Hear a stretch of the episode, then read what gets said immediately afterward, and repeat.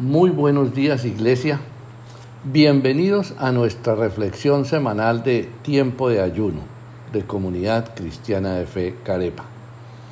Se acerca la época de Navidad en la que recordamos el nacimiento de Jesús, que, aunque bíblicamente no nació por esta época, sí debemos aprovechar para compartir en familia y hacer unas reflexiones.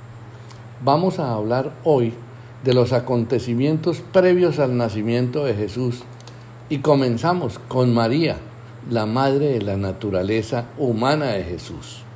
María fue una mujer excepcional. María era una joven campesina que vivía en una aldea rural, lejos del centro religioso de Jerusalén y su templo. Ella siendo todavía joven, debió haber trabajado junto a su madre y a las demás mujeres de la aldea, hilando tejidos, cocinando, recolectando leña, recogiendo agua de las cisternas de la familia o de los pozos de la aldea y trabajando en el campo, todo para ayudar a su familia a sobrevivir día a día. Ella es indudablemente una de las mujeres más conocidas de la historia.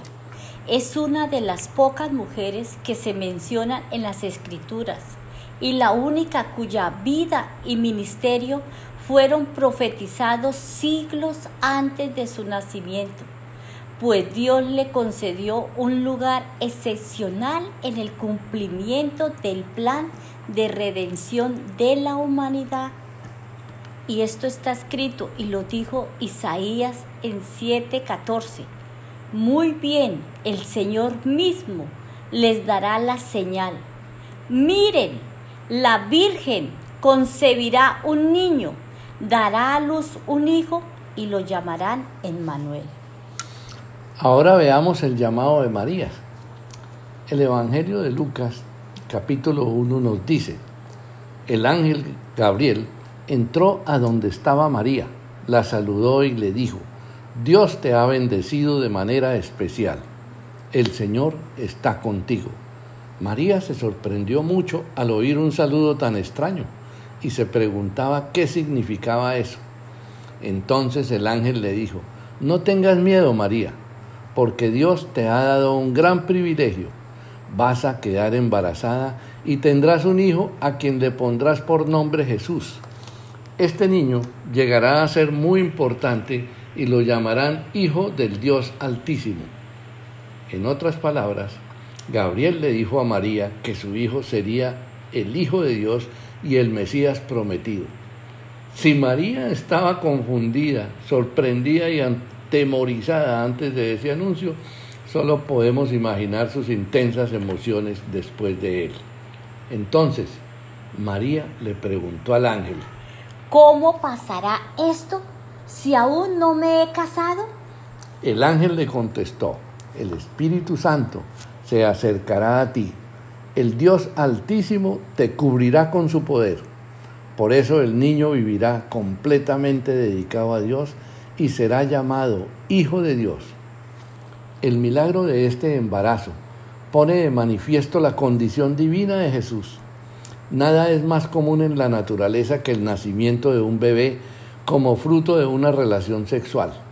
Por eso, que María haya quedado embarazada sin haber tenido relaciones sexuales con un hombre no es algo solo biológicamente extraordinario, sino que es claramente sobrenatural, es obra del Espíritu de Dios.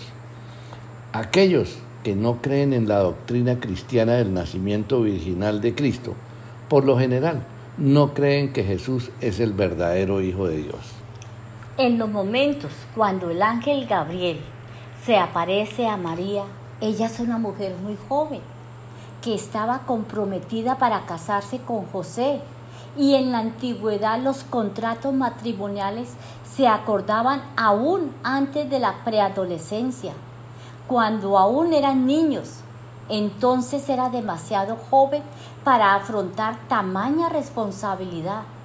Sin embargo, ante estos hechos, María, dando muestras de su madurez espiritual, integridad, lealtad y transparencia, le contó a José que estaba embarazada y él decidió que lo mejor era romper el compromiso y evitar el castigo para María, decisión que debió ser muy dolorosa para ambos. La Biblia no indica cuánto duró esta difícil situación. Podemos imaginarnos entonces el alivio que sintieron cuando el Señor envió también al ángel Gabriel para revelarle a José que el embarazo de María tenía un origen sobrenatural y la palabra nos lo dice en Mateo 1:20. José era un hombre bueno y obediente a la ley de Dios. Como no quería acusar a María delante de todo el pueblo, decidió romper en secreto el compromiso. Mientras pensaba en todo esto, un ángel de Dios se le apareció en un sueño y le dijo, José, no tengas miedo de casarte con María. El Espíritu Santo fue quien hizo que ella quedara embarazada. Cuando nazca el niño lo llamarás Jesús. Él va a salvar a su pueblo del castigo que merece por sus pecados. Cuando José despertó, obedeció al ángel de Dios y se casó con María pero no durmieron juntos como esposos antes de que naciera el niño.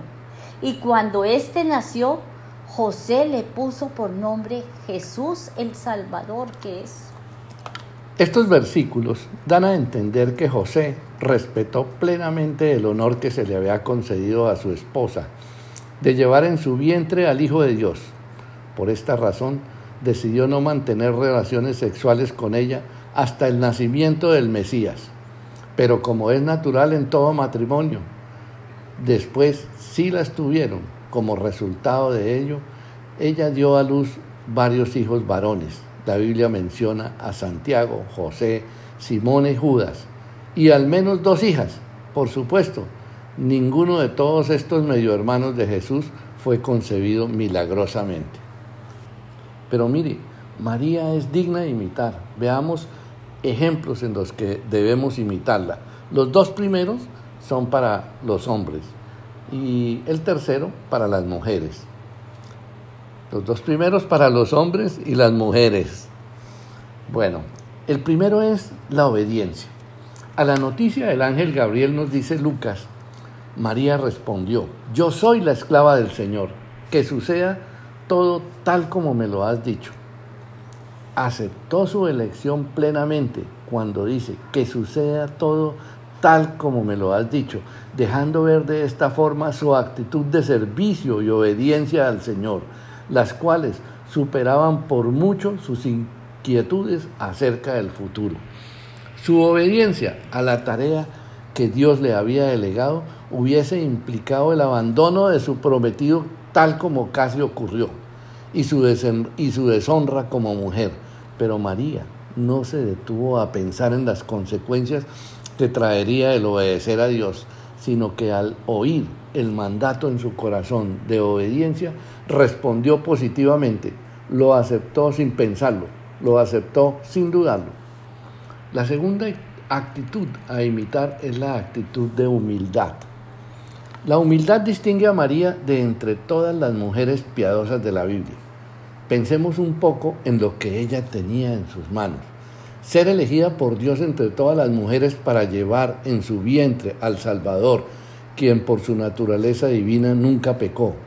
Desde una perspectiva humana, esta madre tenía al Hijo perfecto. Desde una perspectiva divina, a esta mujer se le había otorgado el mayor de los privilegios, ser la madre de la naturaleza humana de Jesús estos dos concepciones hubieran, aunque sea por un minuto, llenando de arrogancia y orgullo a cualquier mujer. Pero todo lo contrario, su reacción fue un despliegue de humildad. En ninguna parte leemos que María haya ido por todo el pueblo pregonando la visita de los pastores o de los magos, ni la vemos haciendo alarde ni promocionando a su hijo. La Biblia solo dice que después de presenciar estos eventos, María atesoraba todas estas cosas en su corazón. La humildad era una de sus mayores virtudes. Tercero, una excelente madre y esposa. Aunque el Nuevo Testamento no promociona muchos datos sobre María y José, podemos deducir que eran una pareja relativamente pobre, ya que 40 días después del parto fueron al templo para presentar el sacrificio que establecía la ley, un par de tórtolas o dos pichones, lo dice en Lucas 2.22. Y legalmente solo podían presentar esta ofrenda quienes fueran demasiado pobres para ofrecer un carnero joven. Por tanto, es muy probable que sus recursos fueran bastante limitados. Así y todo, lograron criar a su familia en un ambiente donde reinaban el cariño y el amor. No cabe duda de que su preocupación principal eran los asuntos espirituales. En nuestros tiempos hay muchas esposas y madres que imitan un buen ejemplo y se sacrifican a diario para cumplir sus responsabilidades bíblicas. Cuánta paciencia aguante y humildad demuestran estas anegadas mujeres. Reflexionar en la actitud de María nos ayudará a poner los asuntos espirituales por encima del deseo de llevar una vida cómoda y relajada. Al igual que ella, saben bien, sabemos bien que servir a Dios junto con su esposo y sus hijos contribuye a estrechar los lazos familiares.